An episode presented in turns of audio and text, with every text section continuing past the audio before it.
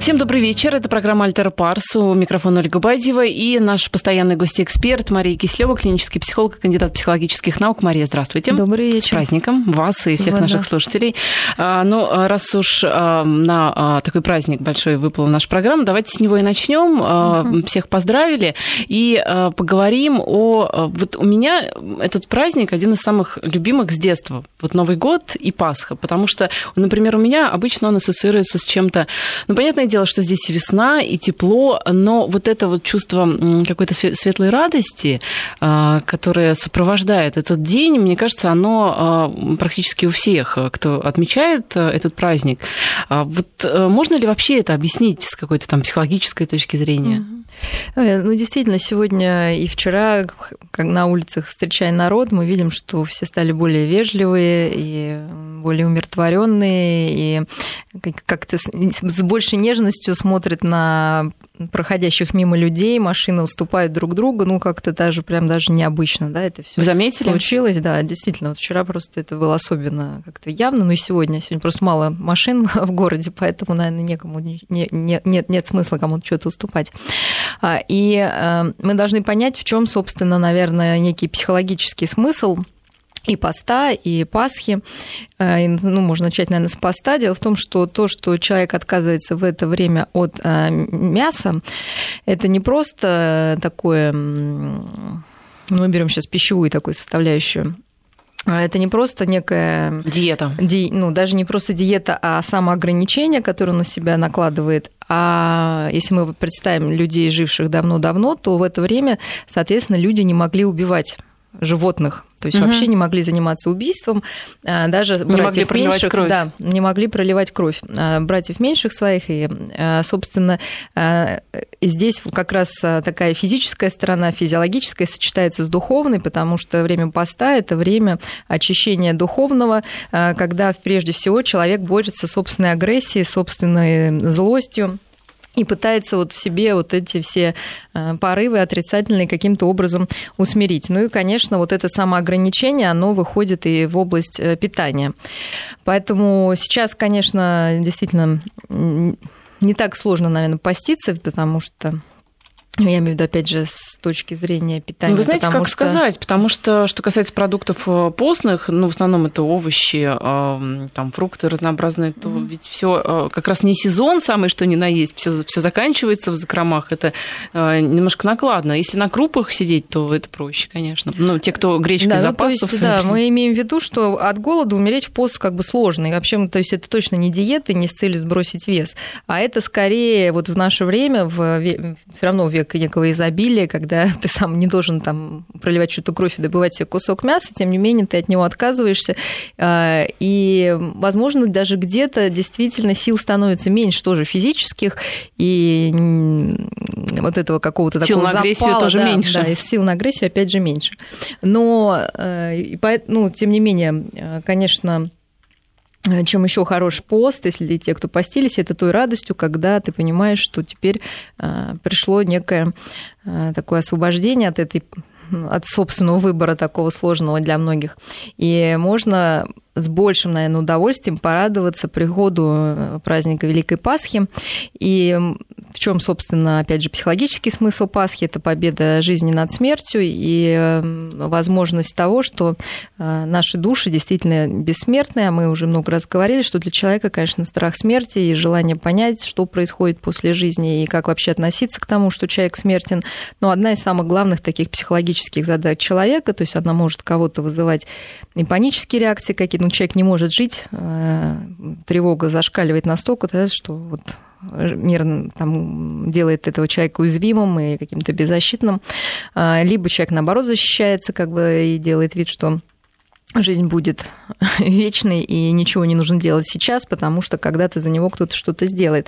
То есть вопрос вот отношения к смерти на самом деле один из самых э, таких важных в человеческой э, сущности, и то, какое вот отношение человек выберет, во многом определяет вообще, как пройдет его жизнь. И сложится его жизнь. То есть насколько он готов ценить каждое мгновение, насколько он готов свою тревогу куда-то деть а, по поводу конечности, либо наоборот использовать ее как некий локомотив а, к тому, чтобы быстро-быстро что-то делать и, и чтобы жизнь прошла действительно достойно, и об этом времени не пришлось потом жалеть. И, конечно, вот такое а, воскрешение дает каждому, во-первых, очень важное человеческое качество, надежду на то, что все-таки шансов, а, наверное, какого-то умиротворения душевного больше, да, то есть если не в этой жизни, то в следующей, и от этого, конечно, теплее, светлей. То есть это, наверное, праздник надежды такой, можно сказать, которая нужна в любой ситуации, особенно вот в сложное время. Что касается поста, то вот э, вы говорите, что, ну, если в историю углубиться, не надо было убивать никого, проливать ничью кровь. Насколько вообще это актуально сейчас? Потому что, ну, просто же, да, купить кусочек мяса в супермаркете, ты не думаешь о том, там, кто и что и как э, это животное росло. Ну и, в принципе, э, когда пост, например, когда жизнь так стремительно бежит, когда у тебя так много дел, когда ты постоянно встречаешься с этой агрессией, там, и в пробке, и на работе, то сложно, ну, поститься, наверное, сложнее. А насколько вот э, сейчас, в принципе, все это актуально? А, ну, я думаю, что в наше время мне тоже кажется, что поститься сложнее. Во-первых, это не какая-то обязанность человека, и на тебя не будут как-то косо смотреть, если ты это не делаешь. То есть это личный внутренний выбор. А за него приходится нести ответственность, как-то отвечать и, собственно, его сделать. А сейчас время, когда вообще людям сложно делать какие-то выборы, и преобладает такое обесценивание вообще всего.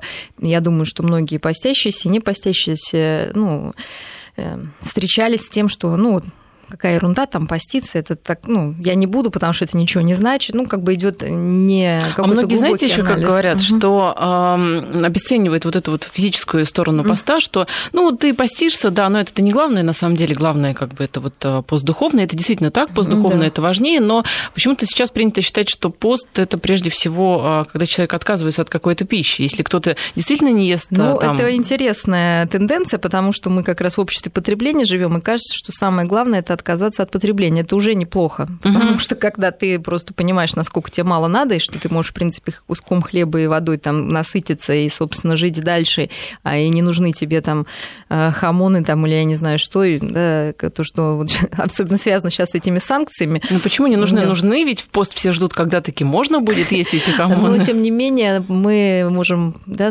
вот, э, я думаю, что многие посещики с удовольствием вкусили простые куриные яйца и были тоже этим счастливы, потому потому что Знаете, вот это... А, да, потому что это, это, это вкусно после 40 да, да, дней.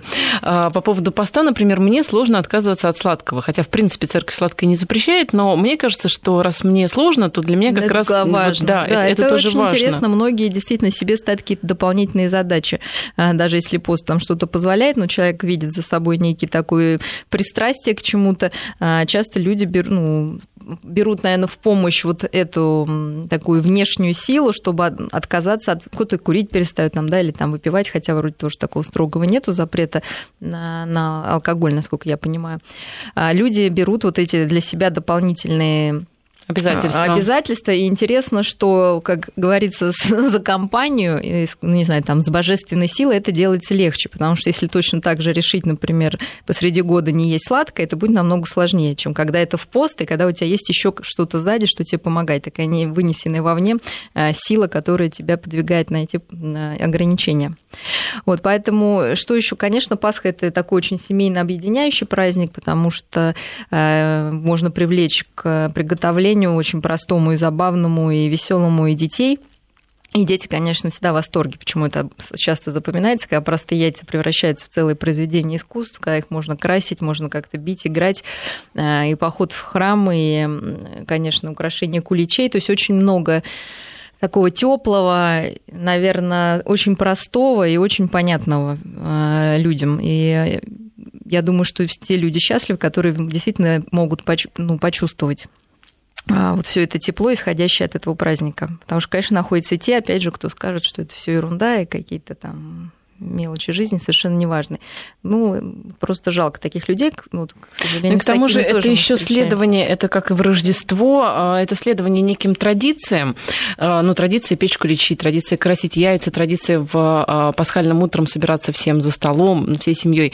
И эти традиции, как мне кажется, они тоже такой объединяющий фактор вносят, объединяющий ну, такой Традиции, они, опять же, уводят нас от тревоги, опять же, они способствуют объединению и к пониманию, что ты не один, и что что твои ценности разделяют большое количество людей. Когда мы приходим в храм и видим там много людей, которые пришли тоже с такими же куличами, мы понимаем, что а, есть э, нить, которая соединяет огромное количество людей. То есть у нас одинаковые ценности, мы, нам одинаково интересно, нас одинаково радует, и значит, мы готовы, может быть, в трудный момент друг другу помочь. То есть, опять же, это такая надежда на то, что ты не одинок, и э, у тебя есть защита от окружения и от близких. Ну что, давайте к политике. А, Перейдем к эм, политическим итогам недели. Состоялись переговоры а, на этой неделе российского политического Олимпа, можно так сказать, и премьер, и президент, и представители Госдумы и Совета Федерации. Все они общались с премьером Греции Алексисом Ципросом, который четыре дня, по-моему, был в Москве. Обсуждали и экономические вопросы, и вопросы политические. Было сделано очень много заявлений, подписаны документы. Но здесь мне бы хотелось поговорить говорить скорее так о Греции как таковой и о греческой психологии, потому что мы с вами разбирали психологию японскую и психологию китайскую после наших э, общений с китайской стороной длительных. А здесь э, вот это общение интересно еще тем, что и вся Европа-то против, э, по крайней мере, да, звучат заявления, что со стороны Греции это некий такой шантаж европейцев, которые повернулись в сторону России. А вот мне кажется, вот часто звучат такие мнения еще и раньше, что а, Россия и Греция, э, русские и греки, они очень похожи, и дело не только в православной вере. Дело это вот, как мне кажется, Россия и Испания. А, мне кажется, русские и испанцы, они тоже похожи. Если уж брать там всю Европу, например, русские и немцы, русские и англичане, это просто да, разные стороны похожи, света. Да.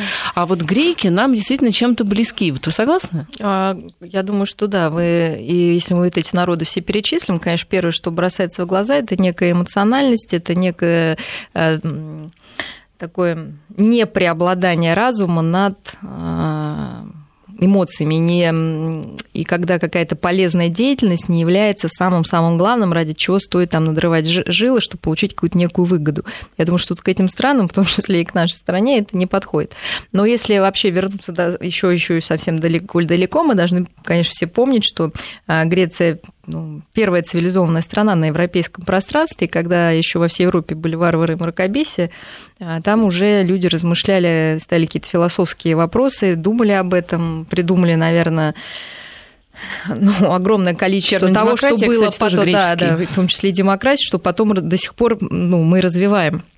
И то, что сейчас именно Греция первая вдруг как раз, как, наверное, э, более мудрая страна задается, просто открыто говорит, что санкции э, ну, вредят то есть они опять более первые, безбашенная да. страна? Ну, я думаю, что вот в данном случае, наверное, она опять выступает как вот некий... То есть эм, то, что мы видим сейчас происходящее в Европе, там какая-то, ну, действительно, ситуация, лишенная логики, когда французские, там вот сейчас, да, кто там глава разведки говорит, что у них нет доказательств, и вообще Россия, ну, не планировала на Украину там наступать, ее захватывать, на сегодня же они уже пишут, что там танки, опять НАТО постановило. То есть вот это какая-то полная неразбериха того, что там происходит. Э, я, ну, это чем-то похоже, наверное, на самые такие древние какие-то времена, как это шла бойня, непонятно кто с кем, за что, как жить.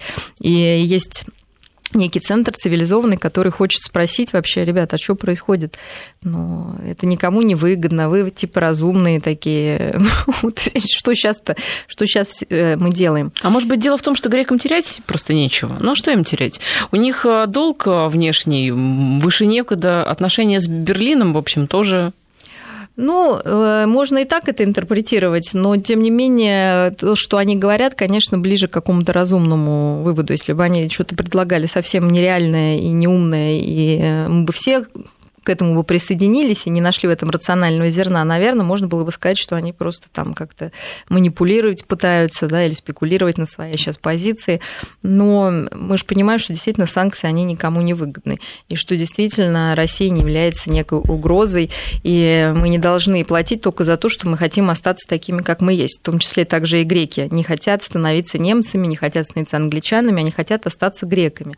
А что такое греки? Это все таки действительно ну, южный народ с очень очень богат, богатейшая история с большой преемственностью а, эта история с большим чувством достоинства и, конечно, с более, ну, с такой специфической идентичностью, не западноевропейской, которой больше праздности, больше какого-то расслабления, больше завязки на нравственное, на внутреннее, чем на внешнее. И им сложнее быть обществом потребления. И им сложнее, вот как я еще раз скажу, э, вот так вот эм, вкалывать Э, просто ради того, чтобы получить дополнительный комфорт. За да, что многие другие. их и критикуют. Да, что и за им, именно да. за это их и критикуют. Но вот, именно этим я они поплатились, э, ну, оказавшись в том экономическом положении, в котором ну, они находятся. Да, но, может быть, им и не нужно, действительно, сейчас, когда мы видим этих людей, они говорят, слушайте, а нам и не нужно вот это все, да, что там нужно немцу, там, да, мы, они готовы на меньше. Так же, как вот э, этим, опять же, схожи, наверное, они с русскими, что мы, ну, нам не нужны какие-то сверхъестественные условия для того, чтобы слушать, чувствовать чувствовать себя комфортно и счастливо. И многие люди живут ну, достаточно скромно на огромной территории нашей страны. И мы же понимаем, что количество счастья, если его можно было померить в неких единицах, ну не настолько, то есть оно, наверное, может быть даже больше, чем у среднестатистического какого-нибудь немца или там э, шведа, там, не, то есть, но его точно не меньше, потому что счастье не меряется в, в Греции есть абсолютный фактор счастья, это солнце и море, это Конечно. уже много. Вот. И, естественно, им не приходилось, как немцам или северным народам, вкалывать, чтобы просто согреть свое жилище, чтобы просто вырастить какую-нибудь там э, штучку, чтобы ее съесть корешок какой-то. Конечно, они более избалованы своим географическим положением. Ну, ребят, ну... Ну, смотрите, например... Так же, как и мы, наверное. Но у нас нет моря, естественно, ну, такого количества солнца. У нас есть Сибирь, у нас есть газ и нефть. Ну, смотрите, а, Италия, например, да, тоже типичный пример южного народа, где море, солнце, оливки, рыба, вино, все прекрасно. Но, но, да, где, где, где, ну, мы все равно, во-первых, а, они, конечно, тоже не немцы-итальянцы, да, а во-вторых, мы опять же вернемся в далекую историю, когда был римский дух, да, и греческий дух, они совершенно разные. И если э, в Греции а вот строилась вот на любви, ну, так, наверное, исторически сложилось. Ведь даже географические регионы очень близко эти находятся. Ну, разные. Да? Я думаю, что э, мы же все равно все часть природы, и человек является тоже ее частью, его разум тоже является его частью.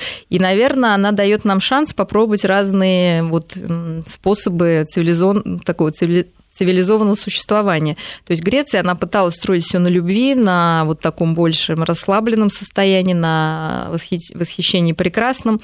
А римский дух, он был построен на страхе, на подчинении больше, да, и э, действительно вот какой-то непосильный труд и такое повиновение там ценились значительно больше. И, видимо, вот это передалось и всей Ну, просто условия это изначальные у римлян и у греков а, были одинаковые, Похожие, да, да, я имею в виду в плане там географии, каких-то ресурсов, но почему-то... Две, наверное, да. такие разные части, я думаю, в любом человеке их можно найти. Мы, с одной стороны, ну, есть такая более женская, мягкая часть, да, более стремящаяся к прекрасному, есть более жесткая часть. Ну, вот здесь вот такое произошло разделение, почему именно вот на этом месте так, а на том так, ну, это я объяснить не могу, просто это уже, наверное, как некая данность. Я еще раз хочу сказать, что это ну, вот э, уцепились э, греки именно за вот эту веточку развития, она им была, может быть, как-то ближе, я не знаю, там антропологически как это, да, связано одного они там как бы вида или разных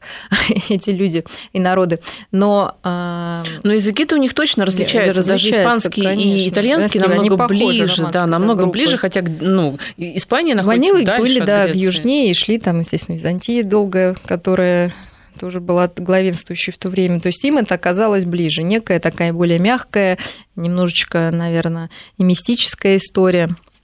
А, она будто их поддерживала. Но оказалось, что, видите, она не такая жизнеспособная э, в мире, когда нужно вкалывать вот, и Когда выигрывает... есть Германия, да, которая да, конечно. То есть оказалось, что те, кто научился работать, оказались более ценны, чем те, кто умел просто видеть красивое. Но можно же понять греков, которые действительно работают, вкалывают, как э, вы говорите, и э, ну, это отражается на их э, жизни, и которые недовольны тем, что им приходится кормить греков, которые греются на солнышке, ну, условно, да, я сейчас, конечно же, говорю, и Германии приходится их кормить в прямом смысле слова. Ну, с одной стороны, наверное, это раздражает как вот Я даже объясню, почему это раздражает. Не потому, что они действительно вкалывают, и им там жалко отдать там то, что они типа зарабатывали Германии, хотя этот есть вопрос. Но иногда, я думаю, каждый себя ловил на таком, что человек, который постоянно работает, который действительно многого добился, который, я не знаю, там, видит какие-то цели перед собой, ставит очень э, важные и достигает их, и, в принципе, очень уважительно к себе относится, но когда он видит ну, какого-нибудь лоботряса, художника, который там рисует, я не знаю, картинки на Арбате, там, я не знаю, ну, в общем, человека, который вот абсолютно не в этой гонке. И это не может не вызывать зависть, потому что каким-то образом этот человек, я говорю, опять получает в каком-то эквиваленте свое количество счастья, а может быть даже больше, и живет, наслаждается жизнью и а, ну и тоже как-то счастлив, да, с меньшим вот этим вот каким-то гипервложением в непонятную работу, не видя часто результат собственного труда, а просто потому, что вот э, ты винтик вот в этой машине, которой нужно ну, постоянно двигаться вперед, вперед, вперед, вперед. Но если говорить о греках как о партнерах, ведь нас они интересуют, э, ну, сами греки заявляют себя как некий мостик э, между, Евро... ну, между да. в отношениях между Евросоюзом и Россией, непростых отношениях сейчас. С точки зрения партнерства, вот когда мы говорили о, или о китайцах, да. да, то понятное дело, что те всегда блюдут э, свою выгоду, а, они ну, очень такой угу. хитрый партнер, никогда себе во вред ничего не сделают. А вот греки, вот с ними-то как работать? Ну, я думаю, что так как они расслаблены, э, нам, с одной стороны, это близко, но, ну, вот, как, как объяснить, что надеяться, например, что они там будут как-то, например, тормошить нас там и подстегивать, следить, ну, не знаю, за выполнением контракта, за сроками, но, наверное, вряд ли стоит, да, потому что тоже для них это, наверное, не является какой-то целью жизни и самым важным. Поэтому придется больше брать на себя инициативы и поддерживать, наверное, просто лелеять их вот это желание, но сейчас э, ну, как-то эмоционально, психологически ну, и экономически завязаться с Россией, стать ближе. Потому что э, мне кажется, что вот такая немножечко Э, мягкость, она здесь может вот сыграть э, ну, такую злую шутку, что просто она может размякнуть. Да, как бы, и, ну, я имею в виду вот это желание, да, и просто вот стать более расплывчатым, да, то есть, там, то есть если немец сказал, все, мы это делаем, так, так, так, то, скорее всего, так оно и будет. Естественно, если это человек с, с меньшими такими размытыми границами, то все намного сложнее, и нужно вот это постоянно поддерживать, собирать в кучку, чтобы оно сработало. Ну, вот, к сожалению, Все тогда получается, да, что а, те же заявления греков о том, что они готовы выступать посредниками между Россией и ЕС, э, тоже к ним особо серьезно относиться я, не ну, стоит, я, к сожалению. Ну, я думаю, что стоит относиться, но стоит, не стоит надеяться, что они теперь сами вот будут каждый день ходить и обивать пороги в Европарламенте и об этом говорить. То есть стоит с ними иметь какие-то теплые отношения, которые они тоже очень, я думаю, ценят, как эмоциональный народ.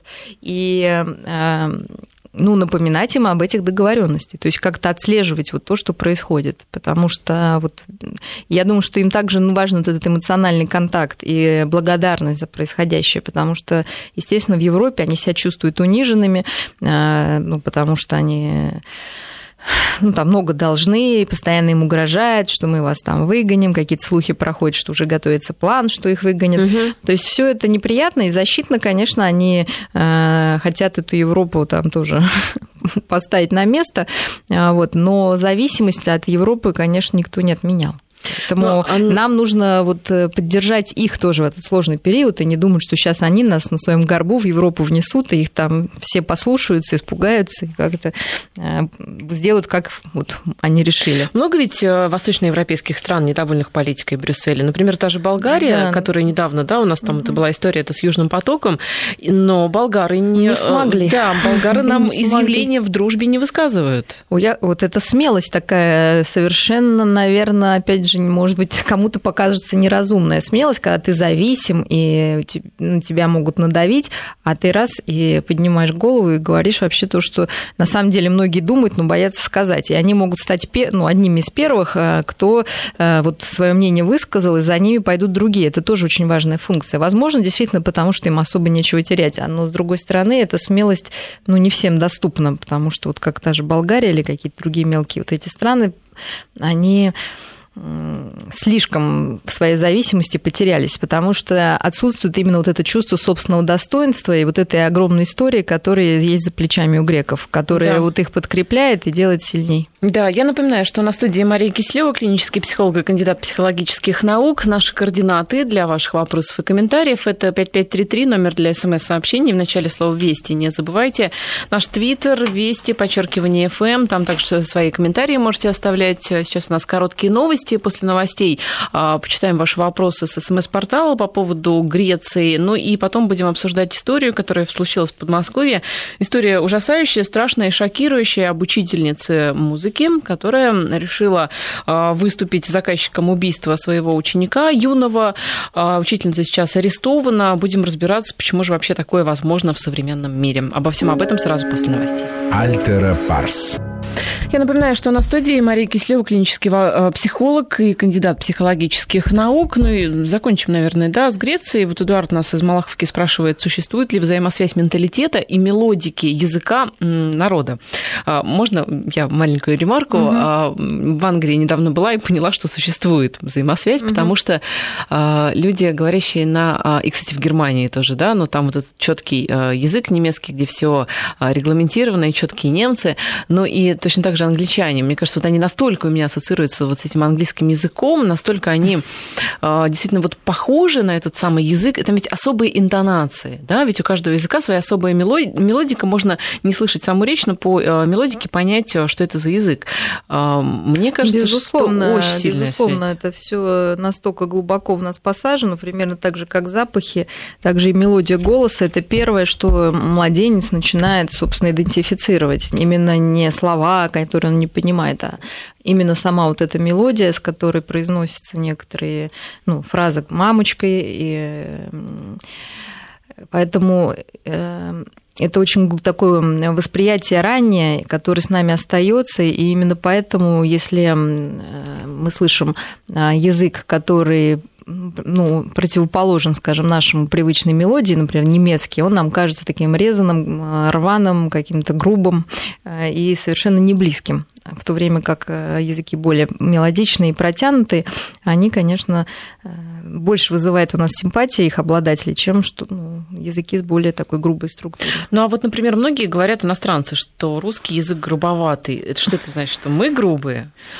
Да, я думаю, что это просто действительно разное. Вот э, нам кажется немецкий грубоватый, не знаю, наверное, так, по-моему, немецкий всем кажется на самом деле, да, грубоватым. Мне кажется, очень приятный язык, да? на самом деле. Угу. Вот, ну это вот видите, у каждого свое э, восприятие, наверное, вот это Там именно много, те мелодии. Например, мягких согласных, это ведь тоже придает ему совершенно такую ну, мелодичность. Да, ну, скорее да. вот интонация, да, наверное, важна, потому что именно а, это первое, то есть человек вообще считывает большую часть информации не со слов, вот, а состояние человека, а именно по вот интонации, по вот этой мелодии. И э, опять же, кому что привычнее, да, какой есть внутренний, я не знаю, образ мелодии приятный для каждого. Она своя даже в одном и том же языке может быть, да, потому что у кого-то мама говорила быстро, у кого-то медленно, у кого-то на распев, и, собственно, это именно будет откликаться. Поэтому иногда как-то неожиданно у человека может возникнуть симпатия вообще непонятно по какой причине, а она может быть вот такой достаточно глубокой. То же самые запахи, которые мы чувствуем. То есть а запахи, а кажется... которые нам не были понятны, ну да, которые мы редко сталкивались, она, они, конечно, не вызывают у нас никакого от, отклика. Мы, ну, мы можем к ним просто равнодушно относиться. А запах вот того же кулича, который мы в детстве нюхали, даже если мы вот нюхали его там только в детстве, а потом вдруг где-то мы его увидели, там, я не знаю, в африканской саванне, у нас сразу будет ощущение, что мы народные, и мы скажем, да, что это вот пахнет, Даже как у меня в детстве. Это что-то родное, да, это что-то, это очень глубоко. Угу. Ну и мне кажется, по поводу языка очень важен фактор, а, в некоторых языках есть одни звуки, в других языках таких звуков ну, нет. Ну, вот, например, в арабском а, это... есть же вот этот гортанный такой звук, да, вот, вот как-то они его произносят, я, я сейчас не смогу ну, воспроизвести. А, э, этого звука, ну, нет больше, в русском точно нет, и вообще Ну, вообще там нет. маленькое количество гласных, которые да, делают да, и мне кажется, вот, вот этот э, звук, он несколько такой пугающий, и не носителя языка языка, он так вот как раз и отпугивает. Ну, конечно, это как, не знаю, как птицы, которые в лесу узнают друг друга по голосу и по песням. Вот, хотя, по идее, могли бы там, они, они же не знают, кто из кто, да, вот, но тем не менее они находят друг друга по этой песне, по голосу, также и люди в какой-то степени очень э, завязаны на вот этот голосовой образ. То есть, правда говорят, да, сколько языков ты знаешь, столько раз ты человек. А, да, потому что изучая язык, ты тоже ну, в какой-то степени берешь эту идентичность, ты должен понять, то есть, например, английский язык, он очень лаконичный, там все ну, простые правила достаточно, да. Без э, Все попроще, да. Французский, там уже много каких-то финтифлюшек, вообще непонятных вещей. Но, очень длинное как... слово, но может читаться да, очень коротко. Но при этом, вы понимаете, да, есть некий такой вот обман. То есть слово такое большое, все такое длинное, столько там каких-то букв, а оказывается, что все намного проще. Да. Вот. А в русском языке, конечно, все сложно, сложноватенько. А вот. И тоже, наверное, можно было бы упростить, потому что, ну, зачем это, да, можно было бы проще. Но нет, да, мы хотим вот оставаться такими, конечно, оберегаем наш язык вот э, а, упрощение. Кстати, что... греческий язык тоже очень сложный, там точно так же есть вот эти вот склонения по падежам, как в нашем ну, языке, да. и э, там несколько падежей, не шесть, а, по-моему, чуть поменьше, но язык сложный, действительно. Да. Но Может, это сохраняет идентичность, объединяет. потому что, собственно, э, этих людей, э, то есть они могут между собой разговаривать, и никто их не поймет. А англичане уже этим похвастаться вряд ли могут. Это точно. Они, кстати, совершенно не любят учить другие языки. Я вот спрашивала ну, друзья, что они учат в школе, какие языки? Никакие. Они, ну, ну а зачем, да. Звучит, да. Так, ну что, а вот нам еще Анатолий пишет а, про а, Грецию, что там не все так просто. Например, за лето не выпадает ни капли дождя, а сельхозтруд там тоже очень тяжелый, не легче, например, чем на севере Германии. Mm. Ну, то есть, что не такая, на самом деле, простая жизнь у греков, как мы сейчас с вами рассказываем. Да, конечно, непростая. Да, у всех свои сложности. Да, конечно, да. у всех свои сложности. Важно, что они справляются э, без какого-то там гипер, я не знаю, рвения с этим совсем, а более легко, с улыбкой, наверное, поэтому клубника у них действительно вкуснее, например, чем голландская потому что она больше в нее вложено солнце и любви. Ну что, давайте к другим темам. А, история в Шатуре, которая на этой неделе разворачивалась, потрясла а, и интернет, и общественность. История про учителя музыки, которая 52 года и которая заказала убийство за 100 тысяч рублей. Обещала она киллеру эти деньги. Убийство своего ученика, 15-летний мальчик. А, история еще не совсем ясна, но что-то уже известно. Причем э, связь с учеником до сих пор так и не непонятно, да, насколько близко они общались, но а, у, а, по данным там следователей была найдена любовная записка при обыске учительницы, и учительница действительно как-то неровно дышала к этому ученику, и при а, каких-то вот разладились у них отношения, да, и вот она решила таким образом проблему решить. Что это вообще такое? Э, это, это к разряду чего отнести? Педофилия, сумасшествие, психоза какого-то? Что это? Ну, э, конечно, на поверхности женской педофилия, которая нам известна всем меньше, потому что... А такая вообще Да, конечно, да? Конечно. Просто почему известно меньше? Во-первых, потому что женщины... Ну, что такое это, когда есть некое влечение к, ну, несовершеннолетним, скажем, детям а, и подросткам. А, но дело в том, что если э, педофил мужчина может совершать какие-то насильственные действия без активного участия, скажем, э, ребенка, то женщина, конечно, не может. Поэтому ее партнер партнер, если особенно это мальчик, а, должен ну, тоже быть активным участником должен в какой-то согласен, степени, как минимум, да, должен да. быть как минимум согласен. И часто молодые люди воспринимают такое внимание взрослых женщин как даже некую школу и редко об этом рассказывают. Это, с одной стороны, почему об этом редко да, говорится и не является таким актом насилия, ну, как бы в кавычках, хотя тоже очень ну, психологически ну, такое неприятное событие для подростка, так может быть. А с другой стороны, это потому, что часто женская педофилия больше связана с, фантази... с фантазиями о объекте своего обожания. И я думаю, что здесь как раз был вот этот, наверное, случай, когда эта дама очень долгое время э, где-то в душе грела вот эту идею, что ну, просто жила тем, что это ее, возможно, партнер, там, что мальчик, я так понимаю, что она его учила ну, с первого там, да, ну, каких-то угу. начальных там классах, и э, пока он был, скажем, не половозрелым и никому, ну, не, не имел там девушки, ее устраивало это, потому что в ее фантазии он был с ней. А когда фантазия встретилась с реальностью, она увидела, что вообще-то он не с ней, и вообще-то эта фантазия, наверное, была лишь фантазией, а пережить ее не удалось. А, и... Почему именно такой выход убийства? То есть от любви до ненависти это тот ну, самый настолько, случай? да. Ну, вот э, я бы не стала называть это любовью. Ну, я многим э, ребятам там говорю, что скорее это некая зависимость болезненная. Это все равно, что спрашивают, любит ли алкоголик водку. Да? Он ее не любит, просто это тяга такая уже образуется, или наркоман наркотики. Ну, как он любит любит их или что? Это зависимость, это уже состояние неконтролируемое, это уже именно одержимость чем-то, болезненная одержимость. И когда наркоман не может получить свою дозу, он может пойти и убить. Вот. Также эта женщина, имея такое сильное влечение, уже болезненное, угу. конечно же, а, пошла на такое эм, ну, на такой шаг. Потом мы же должны понимать, что в любых сексуальных отношениях есть элементы некой агрессии. Э, но мы можем это как бы даже и у животных понять, да, чтобы э, догнать там э, самку, самец должен там приложить усилия, взять там ее за загривок, да, то есть также и, собственно, человеческой сексуальности агрессия имеет под собой основание. Но в болезненных случаях это садомазохистическое такое а, уже уклон имеет все.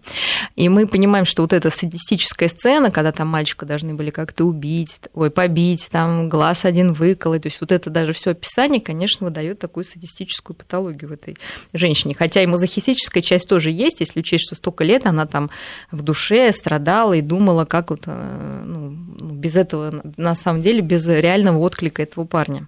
Скажите, а почему такое вообще возникает? Это может возникнуть у, э, ну, условно говоря, любого человека, ну, вот такое вот, да, или э, это вот какая-то уже такая Конечно, это какая-то болезненная история. Иногда бывает просто расстройство именно вот этого сексуального влечения, вот, вот узкое, да, ну, это редко бывает, скорее, и связано оно, ну, конечно, с какими-то там грехами воспитания, с неуверенностью, ну, с элементарным там каким-то невозможностью справиться с собственным старением, может быть, даже собственной инфантильностью, когда вот она учительница, она всегда работала с детьми, и где-то внутри оставалась таким же ребенком, то есть не выросшая, да, э, неразвитая какая-то сексуальность, ну, возможно, была. Не, не все же учителя этим Нет, не все. Я же да, говорю, да. что мы говорим про эту даму, да, что вот э, хороший такой контакт мог объясняться не профессиональными качествами, угу. да, вот такой вот инфантильностью и незрелостью, которая вот в такой форме вылилась. Ну да, ведь говорили, что ее любили все дети.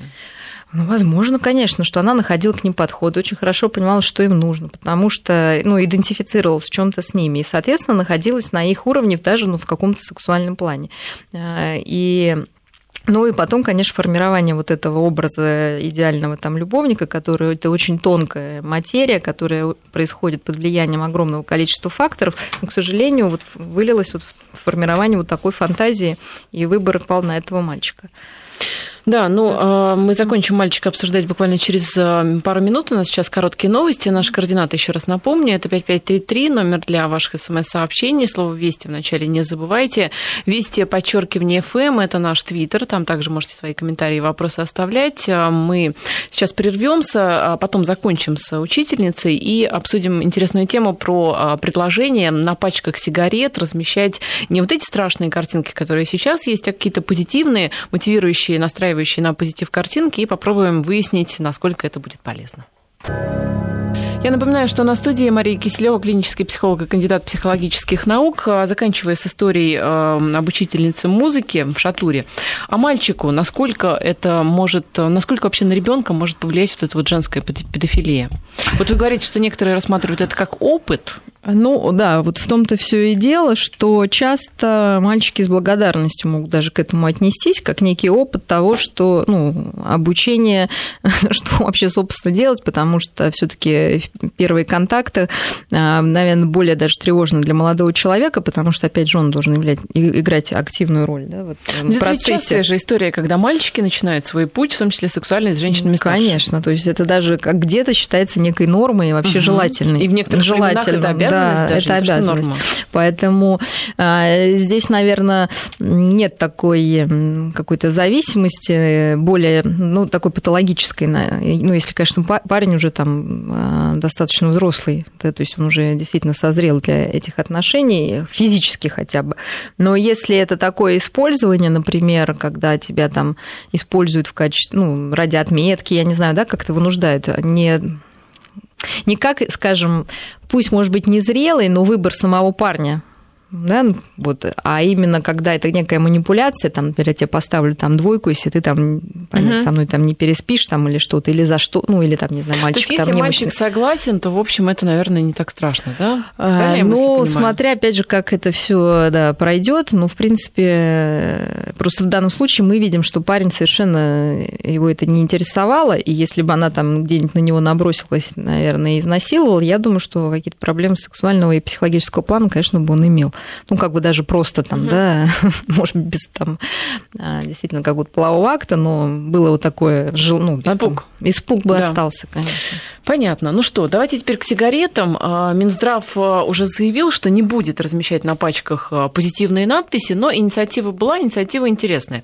Эксперты считают, что пугающие вот эти пачки, которые сейчас есть на сигаретах, они уже неэффективны и не производят на курильщиков вот этого устрашающего и воспитательного эффекта, который должны иметь. И что предлагают? Предлагали эксперты размещать, ну, например, вот такие вот надписи. Когда бросите курить, станете намного спокойнее и увереннее в себе. Ну, там один из вариантов, да? А, вот ну, просто хочешь сказать, не верю, а так отлично. Подождите, нет, а здесь же дело в чем? А что больше эффективно? Позитивная Смотрите, вот то, что сейчас, то, что сейчас предложено, это, честно говоря, очень странно, потому что эти люди курят как раз потому, что они менее уверенные Э, да, чем другие, и больше у них тревоги по разным совершенно причинам, поводам, и это некий способ с этим справиться.